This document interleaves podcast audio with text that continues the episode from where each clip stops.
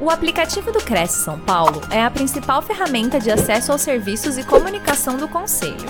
Faça agora o download na App Store e na Play Store. E siga nossas redes sociais no Facebook e Instagram. Bom, pessoal, boa noite. Obrigado pela apresentação, Flávia. Uh, a ideia aqui, pessoal, para poder compartilhar com vocês um pouco do meu, do meu objetivo nesse nosso bate-papo, esse bate-papo barra monólogo, né, porque vocês vão interagindo aí pelo chat, fiquem à vontade para poder trazer questionamentos, perguntas e, e provocações, é a gente avançar em cima de um tema que eu sei que ainda é um pouco de tabu quando a gente fala em mercado imobiliário de maneira ampla, tá?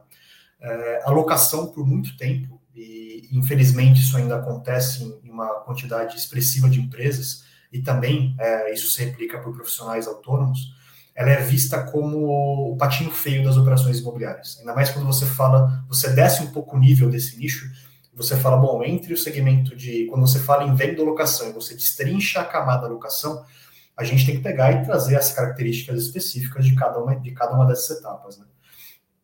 E a locação, ela vai ter a locação é, corporativa, onde você loca lajes comerciais, lajes AAA, é, que tem um valor unitário maior. Você vai ter locação de casas, locação de galpões, é, locações de shopping, e você vai ter locação residencial. E o que a gente vai falar hoje da locação residencial, que quantitativamente é extremamente representativa no país, e infelizmente, e a gente vai discutir os motivos disso e provocar alguns temas a respeito disso, ainda é um pouco renegada pelo segmento. Uh, ainda mais quando você avança diante das capitais, a gente percebe que isso acontece e não é de uma maneira, de uma maneira tão embrionária. Então, eu vou começar aqui a apresentação para vocês, numa linha de raciocínio que vai trazer a gente para essas provocações que eu entendo que, que são bastante enriquecedoras para todos nós, tá? Aqui uma, só um resumo da minha apresentação, que a Flávia gentilmente já fez, né? Então, eh, eu sempre gosto de começar me, me apresentando dizendo que eu conheço a rotina do corretor, eu conheço a rotina da imobiliária, já tomei chuva esperando o cliente na porta do prédio, com a visita marcada ele não aparecia, junto com os meus corretores. É, sei como funciona o lado de lá da mesa também, é, do lado do investidor, quando operava como, como gestor de um family office, e também conheço de maneira interessante o lado financeiro pela visão dos bancos. Né?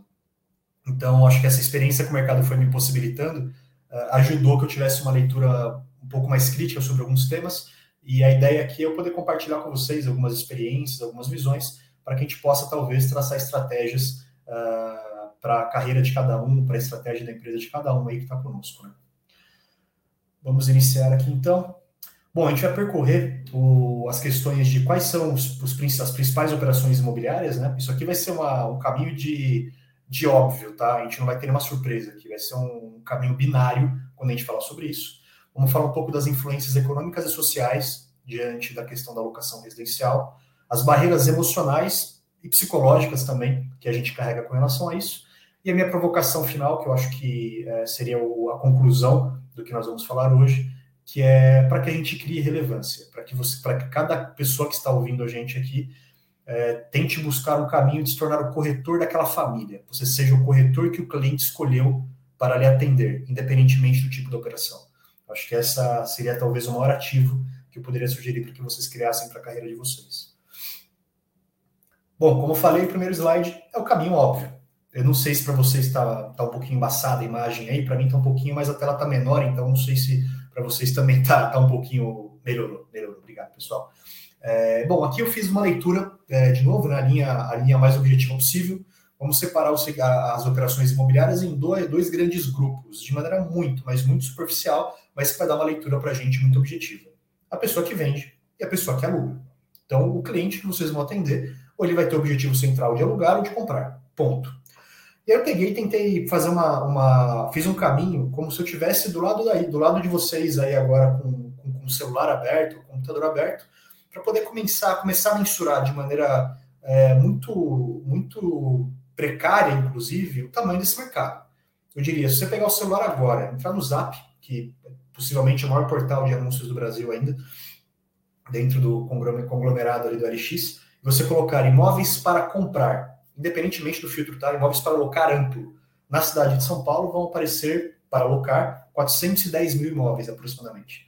E se você colocar imóveis para compra, imóveis estão disponíveis para venda, aparece 1 milhão e 600 mil imóveis. Aí você fala, bom, o mercado de compra e venda é muito maior do que o mercado de locação. É, o caminho meio natural da interpretação dos números seria esse. Entretanto, uh, a gente tem que considerar alguns fatores aqui. E por que, que eu estou trazendo essa leitura inicial? Tá? Para vocês entenderem que, uh, pelo menos eu estou compartilhando com vocês o meu entendimento disso, né? Fica um pouco prepotente eu falar para que vocês entendam, uh, que o mercado de locação ele é muito grande, pessoal. E a curva de crescimento dele, ela está sinalizada de maneira muito forte para cima. Tá? Ela não está ela não tá estática, ela não está em manutenção, ela está em crescimento.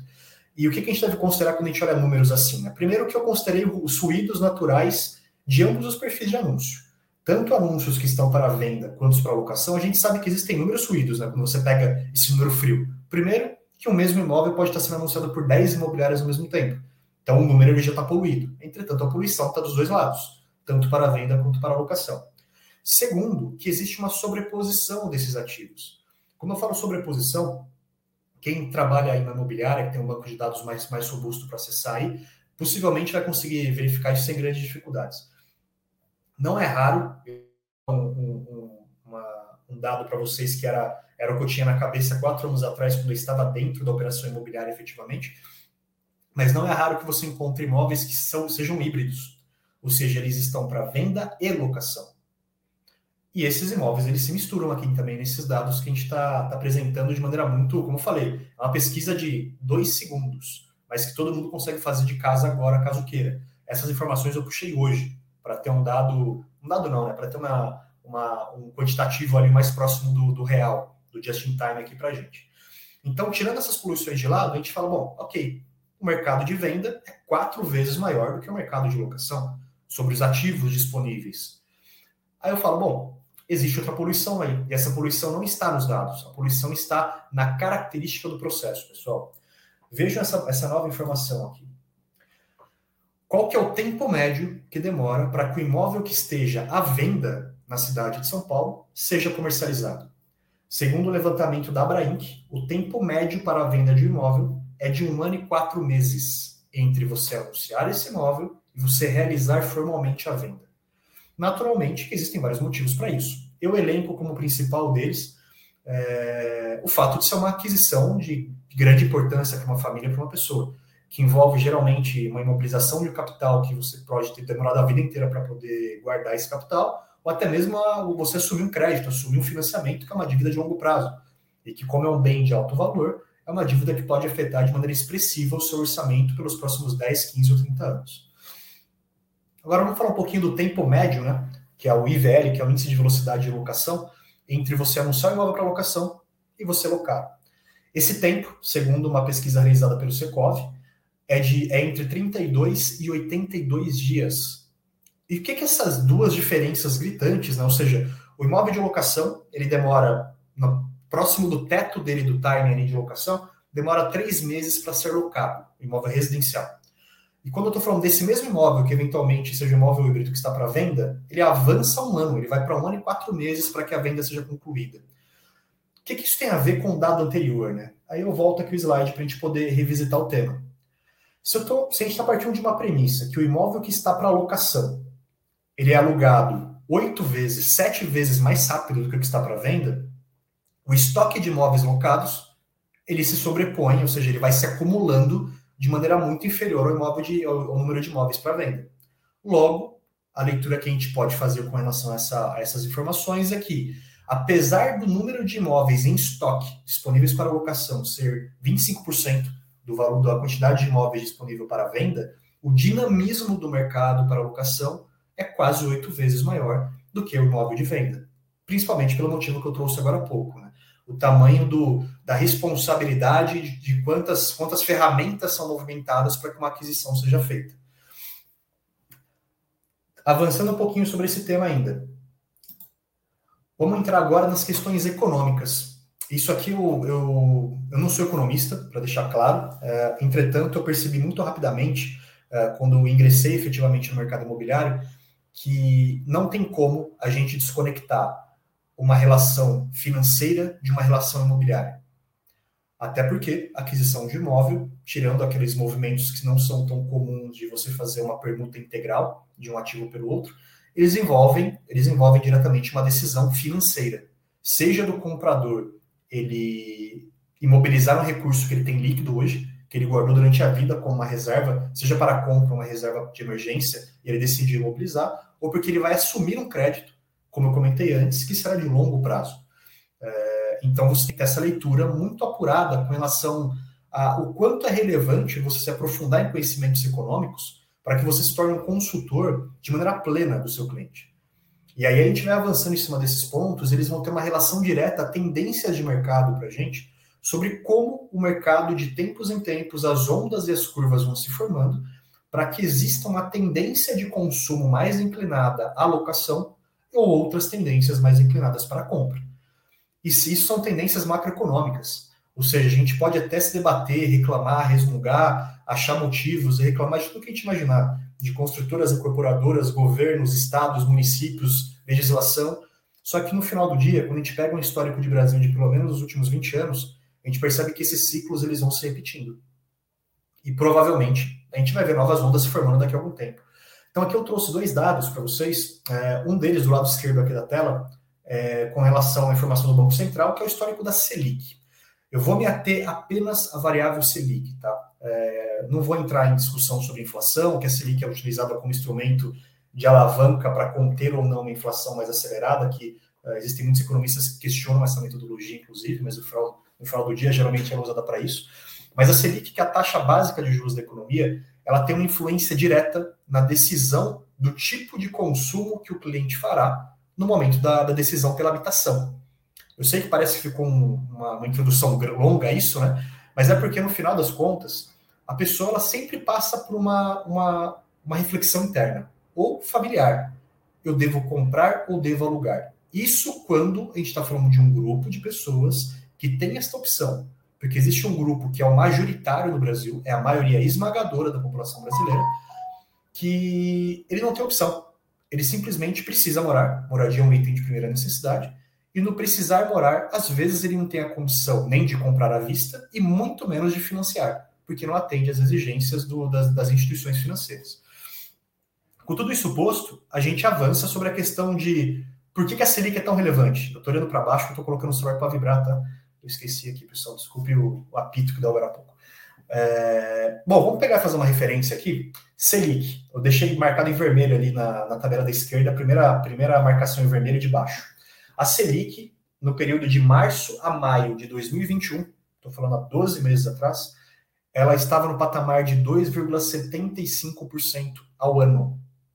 O, a mínima histórica foi de 2%, que foi o mês anterior, ali, janeiro, fevereiro e março. Né? Daí a gente, as situações aconteceram, uma série de questões é, é, macroeconômicas surgiram, e a Selic foi utilizada como geralmente ela é utilizada, para uma contenção inflacionária. E a Selic foi subindo, foi subindo, foi subindo, e agora, nós temos uma, a Selic agora no final do mês de abril, ela estava em 11,75. Em maio agora, ela já está em 12,75. Esse é um dado do Banco Central, tá? O dado é público e todo mundo tem acesso a ele. E você fala, ok, o que, que tem a ver taxa de juros, Selic, com locação residencial, Anderson? Vamos inclinar um pouquinho agora para a tabela da direita ali, para o informativo da BCIP, que é o informativo agora do final do mês de maio, dia 23 ou 24, se não me engano. Vou ler para vocês. Uh, na comparação com abril de 2021, isso aqui é com relação a financiamento imobiliário, tá, pessoal? Na comparação com abril de 2021, ou seja, abril de 2022 comparado a abril de 2021, houve uma redução em 31,6% nos valores financiados. E a gente desce mais um pouco, para a gente pegar um outro ponto em destaque ali também, no mesmo informativo da BCIP. Uh, houve uma redução de 28,7% comparado a março, ou seja, a redução de abril para março foi de 28%, e comparado a abril do ano passado, foi de 35% em, unidades, ou seja, a quantidade de imóveis que foram financiados. O que, que isso quer dizer para a gente? Quer dizer dois cenários. E eu vou avançar neles agora para a gente poder interpretar esse fator e depois eu retorno aqui. Ó. Vamos pegar e fazer uma, uma composição, e esse exercício ele é muito importante que a gente faça. Uh, de maneira neutra, tá? Porque eu sei que cada um carrega os seus próprios vícios, seus, próximos, seus próprios, é, suas próprias fortalezas conceituais ali, mas que a gente precisa baixar essa guarda de vez em quando para poder fazer uma leitura mais neutra sobre a conjuntura do processo. Vamos falar assim, ó. Aqui a gente tem uma tabela que eu desenhei para gente do que acontece quando a Selic aumenta, que é o que aconteceu nos últimos 12 meses, né? Concorda? A gente está falando de uma Selic que estava em março do ano passado em 2,75, e em março e abril desse ano já havia atingido 11,75, agora está em quase 13. Quando a Selic sobe, o rendimento de aplicações financeiras melhora, certo? Isso quer dizer o quê? Que se você tiver 700 mil reais para você comprar um imóvel, e esse dinheiro estiver aplicado, ele não estiver mobilizado em algum outro bem, mas estiver guardado no banco, numa instituição financeira, a sua capacidade de rendimento financeiro com risco mínimo desse capital, ela aumentou muito. Ou seja, fica mais interessante que o consumidor escolha deixar o dinheiro aplicado. Quando a Selic sobe, o que acontece com a taxa de juros do financiamento imobiliário? Ela sobe também. Apesar da Selic não ser um funding direto do financiamento imobiliário, os bancos utilizam a Selic como referencial. Então a Selic foi subindo. Quando a gente estava em janeiro e em março do ano passado, eu lembro que haviam linhas de crédito, não estou nem falando da, dos novos modelos, tá, que são atrelados à taxa da poupança ou são atrelados à IPCA. Estou falando do modelo que é o, maior, que mais é comercializado no Brasil, que é o modelo da taxa de juros pré-fixada mais TR, geralmente pelo sistema SAC. A gente falava de um ano atrás em taxa de juros de 6,9, 6,8 ao ano mais TR. A gente já fala agora em 9,1, a partir de 9,1 para clientes personalité, por exemplo que teoricamente tem acesso a um produto um pouco mais, mais sofisticado e por isso tem uma linha de crédito mais barata. Ou seja, se ele subiu, a taxa de juros para o financiamento imobiliário sobe. Quando a taxa de juros do financiamento imobiliário subiu, porque a Selic subiu, o que acontece com, com a questão do financiamento efetivamente? A renda necessária para que uma pessoa consiga contratar um crédito, ela também sobe. Porque a análise financeira que os bancos fazem é o quanto de renda você precisa ter para comportar no seu orçamento uma parcela de X valor. Geralmente, os bancos operam com médias de 25% a 35%, falando uma média aqui de 30% de comprometimento de renda. Se a taxa de juros subiu de 6,8% para 9,1%, subiu quase 30%, 25%, a sua renda terá que ter subido também 25% a 30% em nos mesmos 12 meses. Vamos combinar que a gente está vivendo no Brasil. E no Brasil, dificilmente uma pessoa que é assalariada, um profissional liberal, teve um acréscimo de renda consistente de 25% ou mais nos últimos 12 meses. Ou seja, o seu dinheiro que você compraria um imóvel há 12 meses atrás, se o valor do imóvel se manteve, se ele não teve acréscimo de preço do ativo, o financiamento você não conseguiria mais adotar. Tá aí o impacto da Selic, inclusive no poder de compra. Se o poder de compra diminui, e a gente está falando de uma população, depois a gente vai avançar sobre esse dado, que a maioria precisa do financiamento para completar o, é a parte fundamental da compra do imóvel, e as pessoas não estão mais conseguindo ou diminui a capacidade de compra por conta da, do acesso ao crédito, a quantidade de potenciais compradores diminui. Então, existe um desequilíbrio entre a balança de oferta e demanda. A oferta imobiliária dos ativos imobiliários continua existindo, provavelmente inclusive subindo, porque as construtoras seguem lançando, seguem com projetos que estavam em fase de construção para entrega, só que a demanda diminuiu. Quando a demanda diminui, tudo isso é uma escala, né? A, de, a demanda diminui, existe uma tendência de curva de valor, da, valorização do imóvel reduzir também. E aqui eu coloco uma, uma atenção. Eu não estou falando que o preço do imóvel cai. Isso é uma questão que a gente tem que respeitar muito regionalmente no país, tá? É, existem regiões de São Paulo, capital, da Grande São Paulo, do estado de São Paulo, que são completamente diferentes uma das outras. Esse, dando exemplo de São Paulo, obviamente, mas isso avança para o Brasil inteiro, sem nenhum tipo de dúvida de que as questões regionais e geográficas elas são extremamente complexas no país. Então, eventualmente, uma redução na quantidade de, de demanda de compradores né, é, não faz com que o preço caia, mas faz com que o preço suba menos. Isso é um efeito em bairros nobres, onde, por exemplo, você não tem mais capacidade de verticalização. Quando não tem mais terreno para construir, a pessoa quer morar lá, porque é um bairro nobre, perto de uma região favorecida por algum aspecto, é, seja porque está perto de um parque, ou porque está perto de transporte público de qualidade, ou porque é uma região segura, alguma coisa do tipo, mesmo que o preço, a demanda diminua, quem quer morar lá vai ter que comprar o que tem, porque não tem mais, mais nada a ser construído. Então, a gente pode identificar eventualmente uma redução na aceleração do preço, mas não estou falando que ele vai diminuir necessariamente, tá? Só para deixar uma observação, para não ter uma, um problema interpretativo. E na coluna ao lado, o inverso é verdadeiro. Quando a Selic sobe, quando a Selic cai, desculpe, o rendimento financeiro cai. O rendimento financeiro caindo, a pessoa está com dinheiro aplicado, ela começa a olhar para o investimento, para o ativo imobiliário, não apenas com uma vertente de alta, de, de possibilidade de moradia melhor. ela começa a olhar com uma visão de oportunidade de investimento. Porque se o dinheiro, ah, o dinheiro líquido aplicado tem um rendimento cada vez inferior quando a Selic vai caindo, e talvez essa pessoa não seja, uh, não tenha uma boa absorção a risco para poder diversificar o investimento em níveis mais, mais robustos, ela pode olhar para o imóvel como uma alternativa de investimento. Isso aconteceu durante o período agora de 2021, final de 2020, início de 2021, mesmo durante a pandemia. Os índices de foram recordes após recordes de, de créditos imobiliários sendo contratados. Porque é um crédito pré-fixado que a pessoa vai manter por 30 anos aquele obrigação contratual e com uma taxa que estava extremamente favorecida naquele sentido. Isso vai acontecendo nas demais colunas, na, na, na sequência aqui do, do, racional. A taxa de juros do financiamento imobiliário cai, para quem não tem dinheiro aplicado, mas precisa contratar um financiamento para compra, fica mais atrativo, porque o, o custo do capital para você pegar o crédito está mais está menos caro. No Brasil não dá para falar em dinheiro barato, né, mas ele está menos caro. A renda necessária para você comprovar ela também diminui, porque a proporcionalidade dos 25% a 30% de aumento que eu dei agora há pouco, ela se replica na redução também. A demanda por imóvel a demanda de compra é, ela acaba subindo, aqui está tá equivocado o gráfico, ele está para cima, porque a maioria das pessoas tem uma tendência a buscar a compra, inclusive os imóveis que eram híbridos, estavam para locação e venda, uma fração importante, possivelmente foi absorvida na, no processo de venda desse ativo. E com isso, a tendência de aumento do preço do imóvel, porque oferta e demanda, a balança equilibra para o lado positivo, pensando comercialmente, não economicamente. Então, aqui é para a gente poder ter uma leitura de como algo que eventualmente pode não parecer tão próximo da rotina imobiliária tem uma conexão direta na, na tomada de decisão do cliente.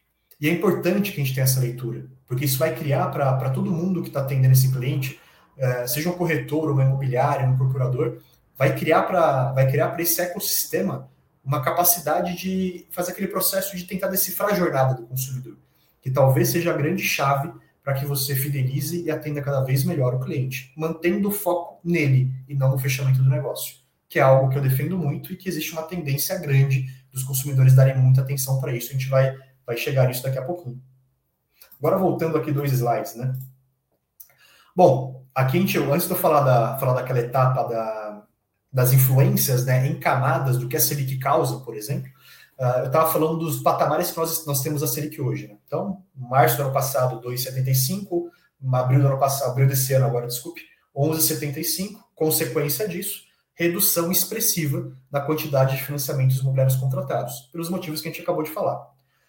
Se a gente pegar e analisar o relatório, o relatório Focus, é, que foi divulgado no começo de, de 2022, agora em janeiro, pode ver que a, a margem de erro não foi grande. Ele havia estimado que entre abril e no mês de próximo ao mês de, de abril a gente teria uma Selic 11,75, ela está em 12 agora, no mês de maio. Só que ele sinaliza que nos anos de 2023 e 2024 a Selic volta a cair. Ou seja, esse ano é um ano de eleição majoritária, o Brasil geralmente passa por um momento de insegurança econômica e, e, e, a confiança de investidores nacionais e internacionais tende a diminuir nesse período, ou eles ficam um pouco mais cautelosos, né? Isso reflete uma série de questões para o consumidor final mas a Selic tem uma tendência de queda. E notem como a curva da Selic é uma, é uma realmente é um jogo aqui. Né? A gente está falando de um período de 5, 6 anos, a Selic foi de 13, foi para 7, 6,5, 4,5, 2, 9, já está em quase 13, a tendência agora é cair para 8 em 2023, depois para 7 em 2024. E o que, que isso quer dizer? Que quando a gente entende e aceita que esses movimentos fazem parte de uma estrutura econômica como a do Brasil, esse processo que a gente acabou de, de percorrer em conjunto, e de novo, é de maneira um pouco rasa ainda, estou trazendo leituras mais, mais objetivas, mas a, a gente consegue aprofundar muito essa leitura. Mas nessa, nessa primeira interpretação, vocês vão estar bem orientados, se vocês tiverem essa clareza no tema, de que existe uma influência direta no poder de compra ou tomada de decisão quando a pessoa tem escolha de to tomar a decisão pela compra ou pela locação. Ou seja, essa curva, essa curva não, essa tendência da, dos da, da, das setas verdes ou vermelhas, elas podem possivelmente se inverter daqui a um ano e meio. Ou seja, o cliente que hoje eventualmente está optando em não comprar e não comprar e sim locar, em 2023, 2024, ele já vai ter executado uma boa rentabilidade da carteira dele quando ele escolheu locar, porque ele tinha opção por ter o dinheiro aplicado, e ele deve possivelmente ir à compra novamente. Ou seja, um cliente que se você começar a alimentá-lo e atendê-lo agora, alimentar essa relação agora, você está fortificando a sua carteira. E essa é a, talvez seja o grande pilar desse nosso encontro hoje. É trazer uma leitura de gestão de relacionamento sobre como deve ser feito o atendimento para o cliente de locação, por experiências que eu já vivenciei, por situações que eu já vi e que muita gente do mercado compartilhou comigo com relação à importância que é dada para um processo de locação de imóvel, ainda mais quando ele é residencial, porque o ticket ele acaba sendo um pouco menor. Tá? Bom, uh, tá pequenininha aqui a tela de novo, aumentou. Obrigado, pessoal. E de novo a gente volta a falar sobre aquela, aquela primeira, aquele primeiro insight que eu trouxe para vocês no começo da minha fala, né? que eu particularmente eu não consigo desconectar uma decisão imobiliária de uma decisão financeira. E eu acho que essa leitura precisa ser feita de maneira conectada, porém respeitando as suas características individuais, tá? Então, na minha visão, uma decisão imobiliária, que é uma, eu sei que é uma manchete ampla, né? ela, ela é muito, é, ela pode ser interpretada de muitas formas, mas eu diria que decisão imobiliária, no nosso contexto, especificamente aqui, estamos partindo de uma premissa que é uma pessoa física comprando imóvel para morar, imóvel residencial ou locando imóvel residencial. A decisão imobiliária é compro ou alugo partindo de novo da premissa que é uma pessoa que tem essa escolha. Ou seja, ela está dentro de um grupo que é um grupo uh, favorecido na sociedade que tem a opção de comprar. Uh, quando ela tem essa decisão, que é o contexto, uh, talvez seja mais, o que gere mais necessidade de amadurecimento nosso, a gente divide essa decisão em dois momentos. Ela tem dois custos aqui: o custo do imóvel e o custo do dinheiro. O custo do imóvel é diretamente vinculado ao perfil do ativo, e esse imóvel sendo comprado ou locado, qual é a tendência de valorização do imóvel se eu comprar ou da elevação do meu custo se eu? Ou seja, o imóvel visto como moeda. E do lado direito é o custo do dinheiro. O dinheiro tem um preço no tempo.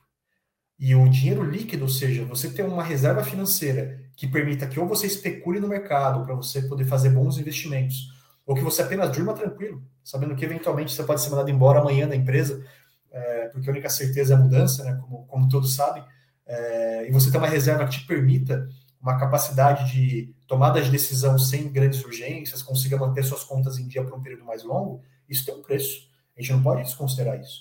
Então, é o custo da imobilização do capital conectado ao custo do crédito. Ou seja, será que se eu manter meu dinheiro aplicado é um bom ou, melhor, um bom ou mau negócio? Se eu tiver que pegar crédito, é um bom ou mau negócio? Em qual cenário e tudo isso se conecta num grande, numa, numa grande, numa grande caixa chamada custo de oportunidade. Porque pode ser a oportunidade de você não executar a compra do imóvel como ativo que você tanto desejava ou que você precisava, que são itens bem diferentes, né? Necessidade do desejo. A gente tem que ter isso muito claro também. Ou você mobilizar o dinheiro no imóvel, ou assumir uma dívida de longo prazo naquele imóvel, e você está com uma, uma tranquilidade menor, ou ter assumido uma despesa que pode fazer você entrar em situações mais complicadas, delicadas. Então a gente tem que separar isso aqui, porque o racional do consumidor provavelmente ele vai passar, não necessariamente nesses termos, né? Claro que não, é, mas ele passa por isso, ele passa por reflexões assim. E quando eu digo passa por essas reflexões, uh, eu queria é, sugerir um exercício para que a gente fizesse em conjunto, para que a gente tentasse tangibilizar e que a gente se colocasse na cadeira de cliente. E sempre que eu, que eu tento fazer uma, essa leitura de, poxa, será que eu estou mantendo o foco no cliente com, com a minha operação, com o meu produto, com a empresa? Uh, ou será que eu estou pensando no resultado apenas? Não estou falando que o resultado é algo negativo e ilícito. Todo mundo tem que pensar em gerar remuneração, gerar receita, gerar resultado. Não estou querendo, querendo é, crucificar esse item, não, tá? Mas eu diria que isso deve ser feito com foco mantido no cliente. E quando a gente faz exercício de empatia, de você se colocar na posição dele, considerando as variáveis que talvez ele considere, a gente chega em condições interessantes de poder falar, poxa, eu preciso dizer tal item para ele, ou preciso fazer tal pergunta para que o meu posicionamento profissional seja o mais adequado possível e que eu não seja apenas um mostrador de imóvel. Que o sujeito liga querendo visitar, seja para local para comprar, e eu só pergunto quando ele pode. Eu não faço nenhum tipo de questionamento para poder enriquecer a decisão dele. Isso é um ponto essencial no nosso negócio. Transação imobiliária, ela nunca é um processo é, solitário. Ela tem que ser um processo compartilhado e compartilhado por um profissional que vai trazer mais conhecimento e experiência para enriquecer a, a, tomada de decisão daquele cliente, daquela família. Então, nesse exercício aqui que eu quero sugerir para vocês, eu vou simular com dados reais, tudo aqui é real, tá? E com contas muito atuais, Eu fiz o mesmo exercício que eu fiz no começo, quando eu peguei aquele volume de dados com relação ao que estava anunciado no Zap na cidade de São Paulo para venda e locação. Eu entrei no Viva Real, é tudo do mesmo grupo, mas entrei no Viva Real e busquei três imóveis no bairro de Pinheiros, na região oeste de São Paulo, que é um bairro nobre, é, mas apartamentos menores, apartamentos de até 70, 80 metros quadrados, que estivessem híbridos para venda e locação, ou venda ou locação. Para quê? Para que, que, a gente não ficar se debatendo muito sobre conceitos que eu sei que hoje eles são muito questionados, sobre ah, qual que é o valor da locação. Existem até calculadoras no mercado né, que sugerem isso. E que são. Algumas pessoas adoram, outras pessoas odeiam. Eu acho que não tem meu termo. Você ama, você odeia. É, mas a maneira mais tradicional do mercado poder chegar numa condição de quanto vale a locação desse imóvel, historicamente, é você verificar qual que é o valor do imóvel a mercado, ou seja, por quanto esse imóvel seria comercializado, né, qual que é o valor do bem, e você calcular pelo histórico de imóveis similares a ele que estão disponíveis para locação, o quanto que aquela locação representa no percentual do ativo. Ou seja, se o imóvel custou um milhão de reais e na região que vocês atuam, você percebe um histórico dos imóveis para locação que tem as mesmas características, ou similares pelo menos, que aquele imóvel e que para locação está por 10 mil reais, você verificou que o valor da locação médio, tudo conta média, não estou dizendo, isso aqui não é uma avaliação, tá pessoal? Sei que para fazer avaliação você tem, tem, tem que ter inclusive, inclusive algumas credenciais ali. É, mas você chega numa composição onde, nesse exemplo que eu dei, um milhão de valor do imóvel e a locação dos imóveis similares está por 10 mil, é 1%. 1% do valor do ativo é o valor mensal da locação. O que, que eu fiz? Eu peguei, na data de hoje, tudo dadinho, dado atual e fresco ali, três imóveis dessas características em Pinheiros, eu delimitei o valor deles até 750 mil reais. Três opções aqui, eu fui fazendo as contas, né? Então, o primeiro imóvel, ele tinha um coeficiente de o valor da venda, né? O valor que ele está anunciado, de versus o valor da locação. A locação representava 0,52% do valor do imóvel, o segundo imóvel representava 0,38% e o terceiro imóvel 0,42%. Ponto importante, eu abstraí daqui o valor de condomínio de IPTU. Porque a pessoa comprando ou alugando, ela vai assumir esse custo adicional. Se ela comprar, ela vai pagar ou a parcela do financiamento, vai deixar de ter o rendimento do dinheiro no banco, mais o condomínio IPTU. E o financiamento é a mesma coisa. Se ela tiver que financiar, será a parcela mais o condomínio IPTU. E se ela alocar, é o aluguel mais o condomínio IPTU. Então, só para explicar porque eu tirei isso da conta. Mas eu sei que o condomínio às vezes interfere de maneira intensa no valor do aluguel para que o imóvel tenha liquidez. Tá? Então, eu fiz uma média muito simples aqui, muito simples, dos três ativos e cheguei numa conta onde o, o, a equação daria 0,44%, ou seja, o aluguel representa 0,44% ao mês do valor do imóvel. Isso é um exercício que eu estou fazendo com vocês. Considerando esta premissa de 0,44% sobre o valor do bem é o valor da locação, eu trouxe uma. Eu sei que isso aqui é tá um pouquinho poluído, mas não precisa ficar muito atento nele, não, que eu vou trazer os grandes insights para vocês. O que, que tem aqui? Aqui tem um exercício para gente como eu falei, isso aqui somos nós sentados na cadeira do, do comprador ou do locatário, tá? Fazendo o exercício que ele faria para decidir se ele compra ou se ele aluga o imóvel, quando ele tem essa opção. Então aqui eu peguei premissa 1, o valor do imóvel. Estabeleci o valor do imóvel em 750 mil.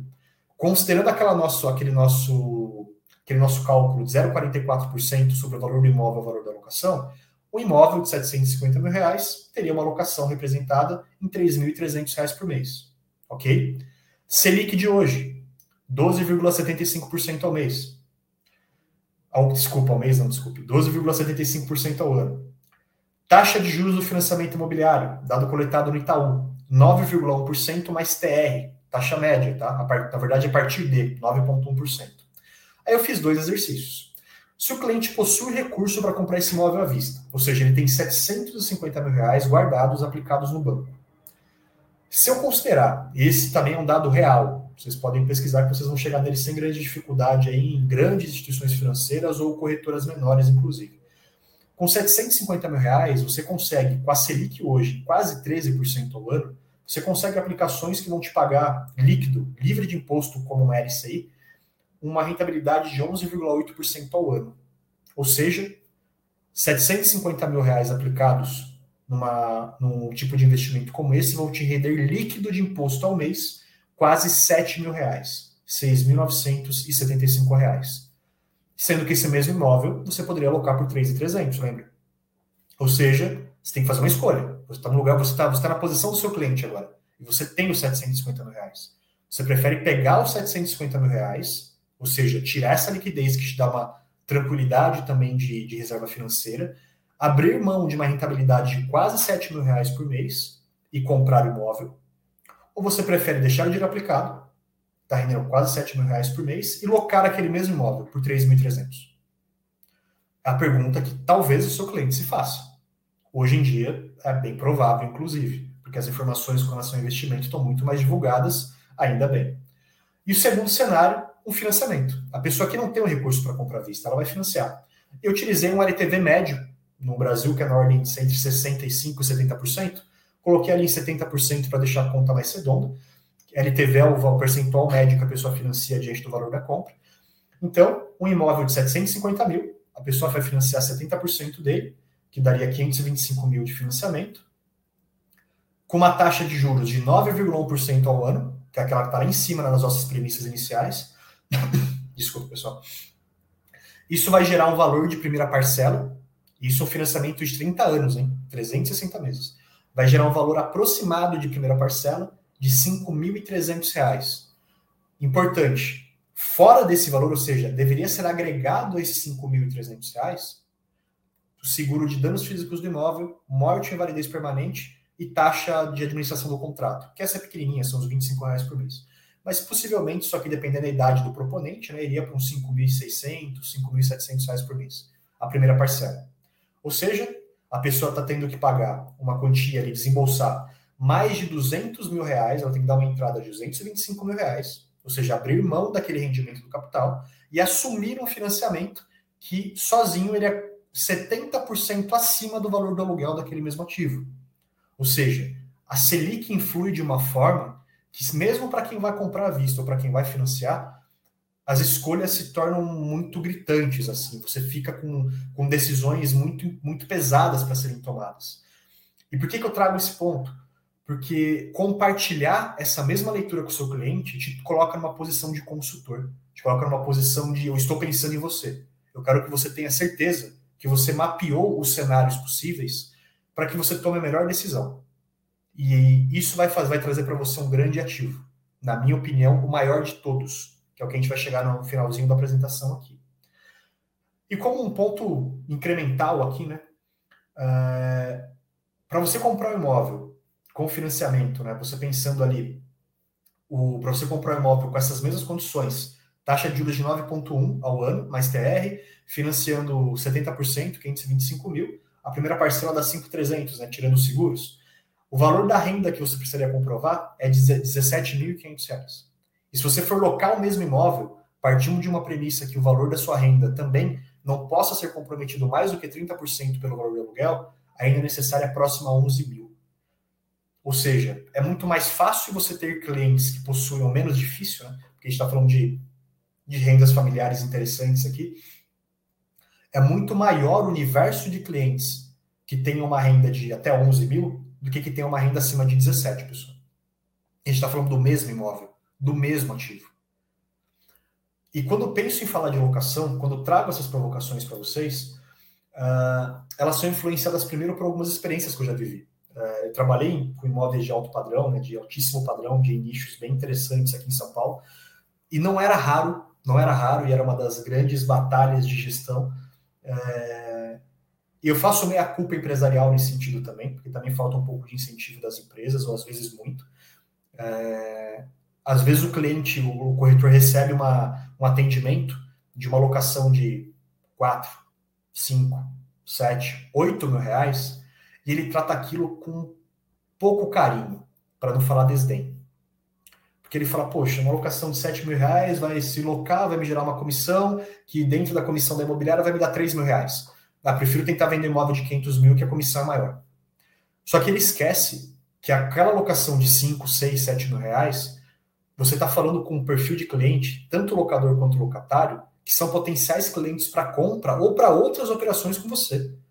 E a locação, geralmente, é o primeiro passo na tomada de decisão imobiliária de uma pessoa. Quando a pessoa sai da casa dos pais, por exemplo, existe uma tendência enorme, porque a pessoa não teve tempo de poder criar uma, uma receita, criar renda que seja saudável para ela fazer, um financiamento, que a primeira moradia que ela vai ter tirando aquelas exceções que as famílias dão imóvel, dão imóvel para os herdeiros e tudo mais, a gente está falando de traço né, na população, as pessoas vão locar. E o quanto interessante é você ter esse cliente confiando em você, você construindo sua credibilidade profissional com ele desde a primeira operação imobiliária dele. Isso quase não tem preço. Só que, infelizmente, o mercado ainda vê isso com olhos diferentes. Ainda vê muitas vezes a locação, mesmo em valores que não são baixos, como sendo uma perda de tempo. É um investimento mal feito, é um atendimento que sai caro para mim. E a gente pega e fala de influências econômicas. Né? Esse aqui é um dado uh, importante, que foi da, da Abraim, que é essa pesquisa, uh, ela que coletou essa pesquisa. E vejam que interessante, né? Aqui são as formas de aquisição de imóveis. Isso aqui é um relatório interessante da Abraim, falando como será a moradia em 2040. A tendência de consumo da imobiliária para 2040.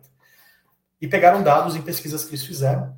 E notem que nessa, nesse gráfico de pizza, quando você fala das, fala das formas de aquisição, apenas 13% das pessoas entrevistadas diziam que comprariam os imóveis à vista. E aqui tem motivos, tem os dois motivos principais, né? Aquela pessoa que não quer comprar à vista, porque ela não quer se descapitalizar, quer continuar exercendo o, o, o, o, capital, o potencial do capital dela aplicado, e as pessoas que não têm outra opção, que precisam comprar financiado. Ou seja, quando você pensa na curva, que é gigantesca, a gente está falando aqui de mais de 70% da população que vai comprar, vai comprar financiando, o impacto que tem as condições econômicas em cima disso são gigantescos. E não adianta a gente querer se debater e falar, não, não é assim, cliente, eu não vou atender esse mercado. O mercado ele vai ser criado, pessoal. Quando a Selic sobe, esse mercado ele é criado, ele é, ele é injetado, entra gasolina aditivada no tanque dele. E como foco, se, se o foco estiver correto na minha visão, o foco de vocês estiver correto e o foco for o cliente, é, você tem que pegar e entender que aquela é uma conjuntura econômica e que hoje esse cliente que está locando pode ser o seu futuro comprador daqui a dois anos. Ou não, ele pode ser só o seu locatário, ou só o seu locador. Mas você pode criar uma relação que ele vai te indicar um amigo, um parente, um filho, um vizinho, que vai pegar e vai fazer uma operação com você. Porque as pessoas preferem fazer negócios com quem elas já conhecem, com quem elas já testaram o conhecimento, a neutralidade e a capacidade. E nada melhor do que você pegar isso no embrião. O embrião é a primeira operação que potencialmente as pessoas fazem, que é uma locação avançando aqui. Questões sociais agora. Vamos falar um pouco de questões sociais, né? Lembra que a gente falou no comecinho do, do nosso papo é, o tempo de, de vacância de imóvel para venda de imóvel para locação? E viram que o tempo de imóvel para locação, de imóvel residencial para ser locado, ele é oito vezes menor do que o tempo de imóvel para venda. Né? Primeiro, pelo motivo da complexidade e tamanho da decisão que envolve isso, e segundo, pela urgência que envolve aquilo as pessoas raramente vão comprar um imóvel, acordam no final de semana e falam, poxa, eu vou passear no parque, passa em frente, em frente um, um plantão de vendas e compro um imóvel. Tirando as pessoas muito ricas que fazem isso por hobby, e existem algumas no, no Brasil assim, é, a maioria, assim, esmagadora, precisa se planejar, fazer conta, é, aceitar que vai, ser, vai assumir uma dívida de longo prazo para tomar aquela decisão. Entretanto, existem movimentos pessoais e sociais que eles levam as pessoas a precisarem tomar uma decisão rápida de compra de compra não, desculpe, de habitação. Por exemplo, casamentos e separações. Esse gráfico aqui, que é uma, o primeiro da esquerda, né, que é um gráfico de coluna, que é uma, a fonte dele, o IBGE, ele indica a quantidade de casamentos versus divórcios numa escala de 2013 até 2020. Notem que os casamentos formais, né, registrados, nas mais variadas composições familiares, caíram quase 30% de 2021, desculpe, de 2029 para 2020 que é quase 25%, desculpe. Enquanto os divórcios caíram, mas caíram muito pouco. Eles caíram na ordem ali de 15%, 20%. Percentualmente é quase o mesmo índice, só que o número final dele basicamente se mantém na casa de 320, 350, 380. Ou seja, ele não acompanhou o mesmo nível de queda dos casamentos. Quando as pessoas casam, separam, elas têm que fazer decisões de ir para um imóvel mais novo, imóvel maior, imóvel menor, que tomar uma decisão de, de, de rápido prazo. E aí tem a questão também da, da fecundidade. As pessoas estão optando por terem cada vez menos filhos. E os motivos aqui não adianta a gente entrar neles, porque eu acho que é um tema bastante longo, mas o fato é que as pessoas têm optado em terem cada vez menos filhos. Também é um dado do IBGE. Quando a gente pega, pegar aqui o relato um gráfico de 2000, eram, cada, cada mulher tinha de 2,3 filhos em média no Brasil. Uh, a gente já fala agora que esse número caiu para 1,8 e a tendência até 2040 é cair mais um pouco, para 1,7. O que, que isso gera de impacto para o mercado imobiliário? Que as, as famílias se uniam, tinham uma composição familiar, tinha um filho, aquele imóvel atendia, tinha mais um filho ou mais dois filhos, aquele imóvel estava pequeno, tinha que adquirir um novo imóvel e vendia aquele que ela estava, alugava um outro imóvel. Como esses movimentos eles estão menos espaçados, né, eles estão menos intensos no sentido de tamanho das formações familiares, é provável que existe uma tendência as pessoas, quando forem comprar os imóveis, ficarem comprarem menos imóveis na vida para morar. Esse índice já é pequeno, é menos de dois imóveis na vida, é 1,8 se eu não me engano, que as pessoas em média compram para morar no Brasil. Isso não estou dizendo que elas só moraram em dois imóveis na vida, não, moraram em mais. Só que os demais imóveis eram familiares ou locados. Porque as pessoas também buscam essa flexibilidade. Ou seja, a curva está inclinando para isso. Para que as pessoas tenham flexibilidade e velocidade na tomada de decisão. E buscando imóveis com uma necessidade cada vez menor de imóveis amplos, grandes, enfim, por isso que existe uma tendência, já há alguns anos, inclusive, de imóveis menores e compactos. Né? Porém, com, uma, com um bom nível de serviços. Segundo, segundo um dado do Secov, né, o número de domicílios alugados no país cresceu 83% entre 2001 e 2015, saltando de 7 para 12 milhões no período. A participação desse tipo de imóvel na composição total de domicílios, no entanto, teve um crescimento mais modesto, né, de 15% para 18%. É, e aí eu pego e reforço as provocações que eu fiz agora há pouco. Ou seja, isso aqui é um dado, tá? Que já não estou falando de projeção para 2040, estou falando de um dado histórico. Aumentou em 83% a quantidade de domicílios locados no país, por motivos distintos. E os, dois, os motivos eles se conectam, né? Eles são distintos, mas eles estão correlacionados a uma questão social ou uma limitação econômica. Daí que vem as provocações que eu fiz agora há pouco. Quantos imóveis as pessoas compram na, para moradia durante a vida? Será que um cliente que você vendeu um imóvel hoje, você vai vender um outro para ele daqui a cinco anos? é pouco, é pouco provável. É pouco provável.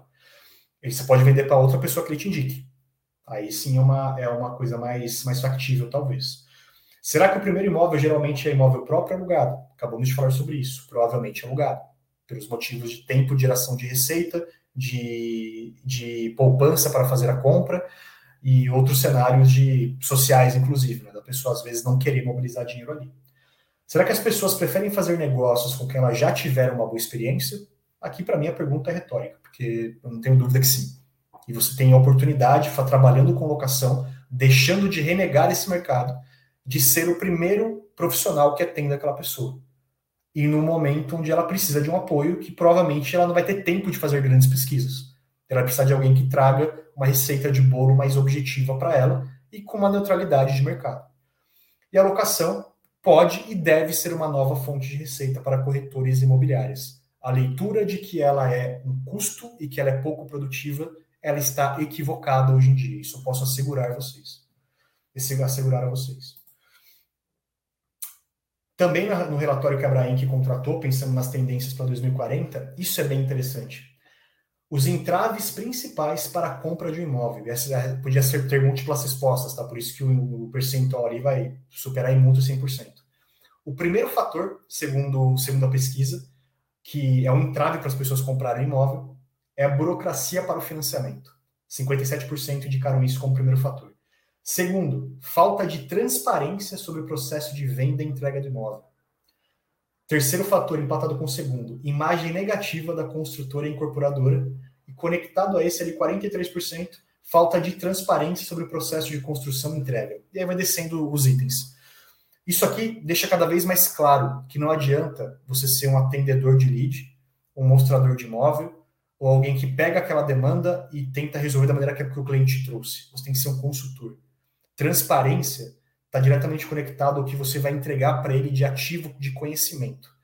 Então, se o que você está fazendo hoje, na sua operação, no seu dia a dia, é pensando, e eu sei que isso é justo e que isso muitas vezes é necessário, mas é pensando apenas em fechar aquele negócio com o cliente, independentemente de você ter prestado a consultoria mais adequada possível ou não, até o ponto de você incliná-lo para orientá-lo a não fazer uma compra, você orientá-lo, olha, talvez não seja o melhor momento para você comprar, porque no mesmo prédio que você está querendo comprar, tem um imóvel para alocar que está com preço muito bom.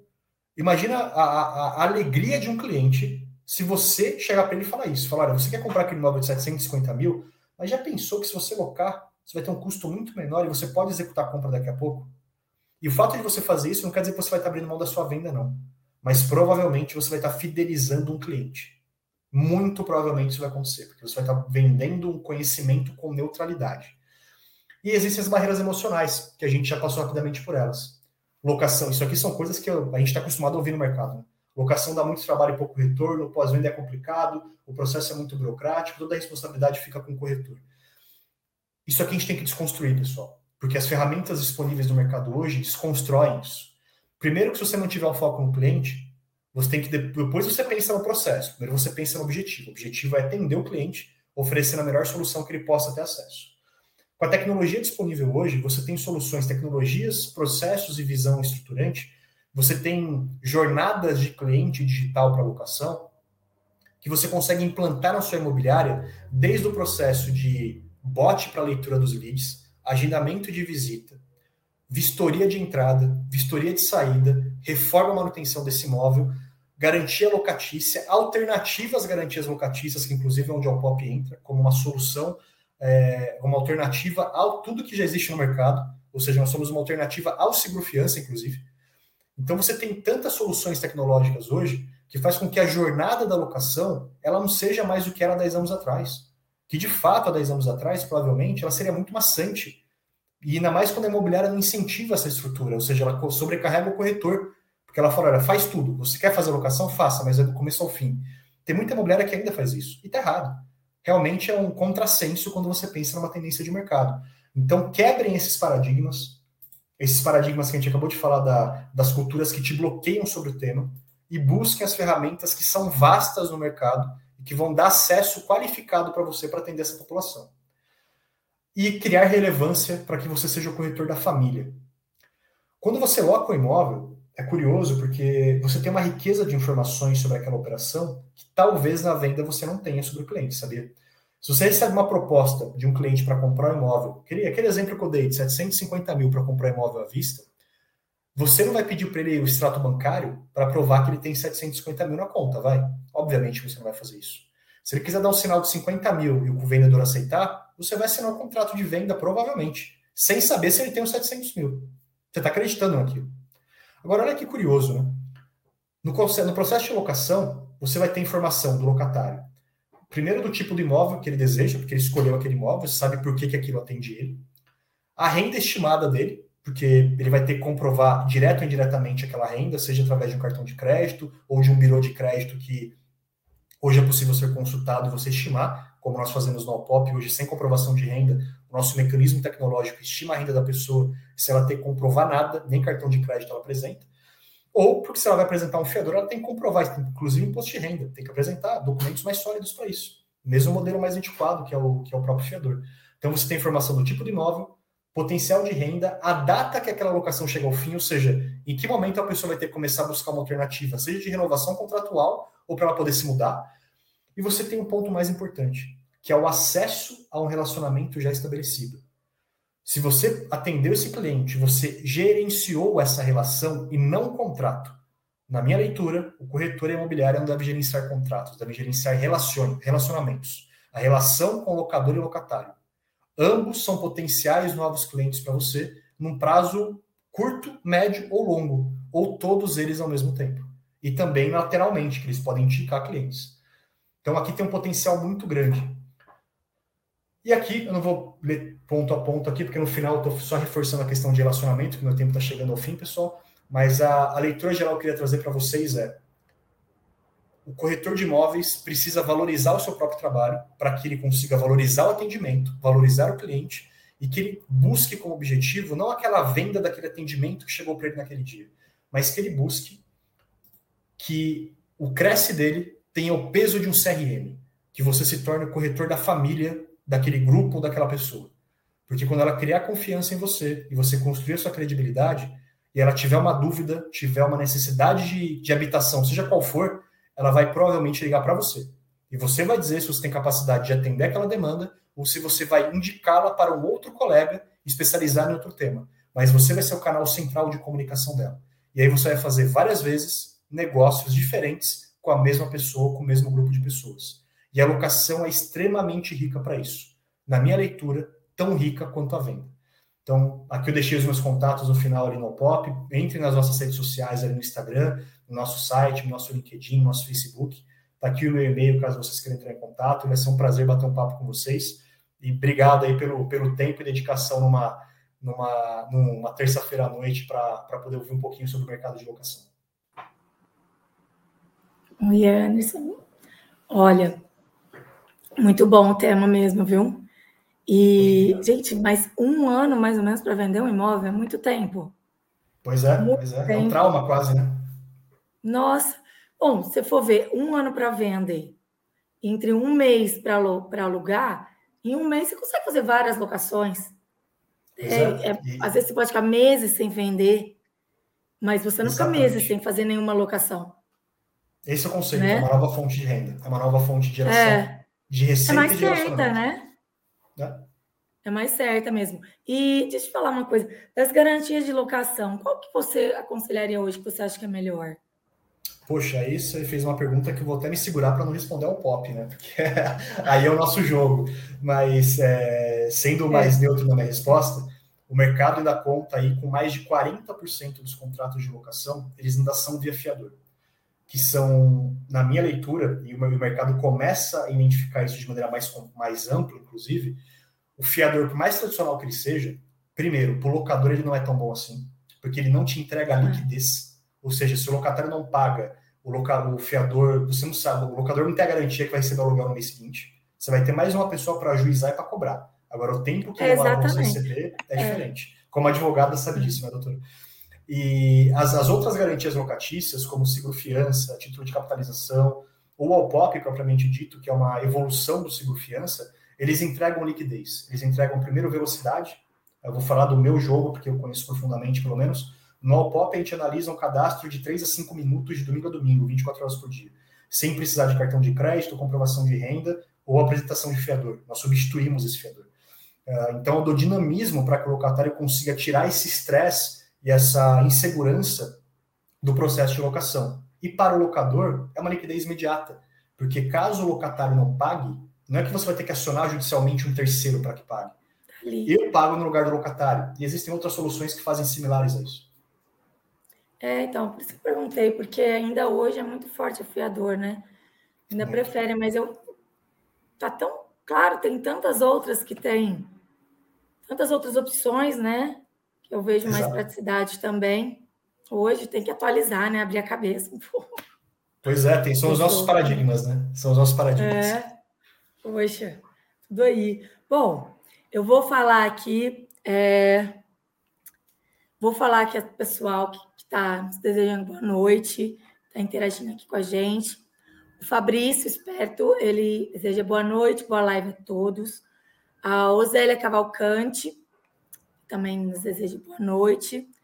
É, Rubens R. Martins, boa noite. Rubens R. Martins, Santos, é, dos Santos, delegado regional do ABC.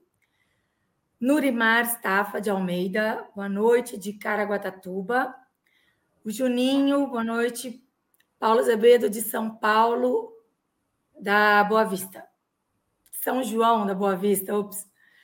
É, Benedita Adeleite, corretora de imóveis, boa noite de Atibaia. Washington Rodrigues, boa noite de Brasília. A Roseli Pereira Jardim, olá, boa noite a todos. José Luiz da Silva, é, corretor de São Paulo, boa noite. O Ed Chozinho Brito, bela, bela palestra. Manuel Celestino dos Santos, boa noite, pessoal, sou de Santo André.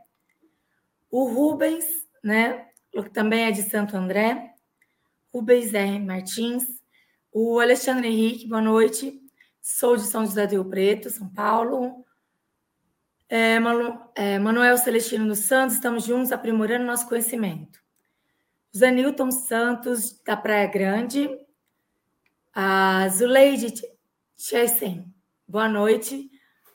O Rubens também falou, é, Parabéns pela bela palestra obrigado pelos ensinamentos. O Manuel Celestino está perguntando se esses dados vai ficar disponível para, para os corretores.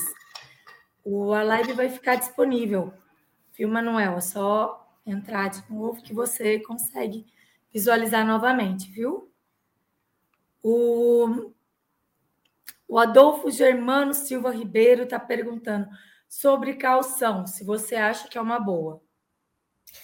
Rapaz, eu vou te falar, Adolfo, que eu não tenho nem como falar que é média, viu? É péssima. Calção, acho que das garantias locatícias é mais frágil que existe. Geralmente o calção é um calção que ele alcança o valor de três vezes o valor do aluguel. Então imagina que você está assinando um contrato de locação, onde o locatário deixou um calção de três vezes o valor do aluguel.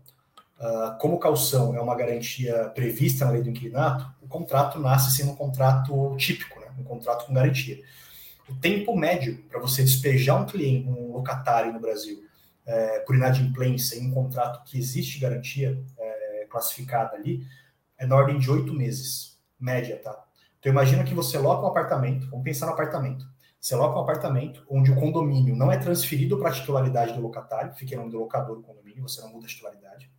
O locatário não paga nem o primeiro mês. Você fala, bom, eu tenho um calção aqui que honra três meses se ele não pagar e você, ele não paga o primeiro, não paga o segundo, aí você vai entrar com uma ação de despejo no terceiro mês. O calção já, já, consum, já foi consumido só nesse primeiro período. Aí você demora mais oito meses para poder despejar essa pessoa dali. O locador, além de estar com o imóvel dele ocupado, não poder locar para outra pessoa e não estar recebendo aluguel, ele vai ter que começar a pagar o condomínio para ter o nome negativado não ser protestado, não ser acionado judicialmente pelo condomínio por inadimplência. Ou seja, a liquidez é muito frágil, é muito frágil. Existem muitas imobiliárias, assim, acho que a maioria das que eu conheço, e não são poucas, né? Só no Opop a gente tem imobiliárias utilizando aqui o Opop em 18 estados do Brasil. A maioria já está abrindo mão de calção, ou já abriu mão de calção, pela fragilidade que ele representa. É, muito bom. Bom, o Antônio Gomes Cristóvão, o top, ele é de Petrópolis, Rio de Janeiro, bela palestra. Bom, então é isso. Anderson, muito bom, viu? É, eu queria te agradecer, agradecer a todos que nos assistiram. Em nome da diretoria, do presidente do senhor José Augusto Viana Neto. Queria te parabenizar pela apresentação. Foi um, uma grande honra te receber essa noite, dividido com a gente um pouquinho do seu tempo, do seu conhecimento. Muito Imagina, válido, uma matéria é muito boa mesmo, muito atual. E é, é sempre bom, né? Falar sobre isso, esclarecer as dúvidas para o pessoal, né? É muito bom mesmo. É. Excelente. Parabéns, Obrigado, viu? Flávia. Obrigado pela oportunidade. Contem sempre comigo. Foi um prazer, pessoal. Obrigada, gente. Boa noite. Bons negócios a todos.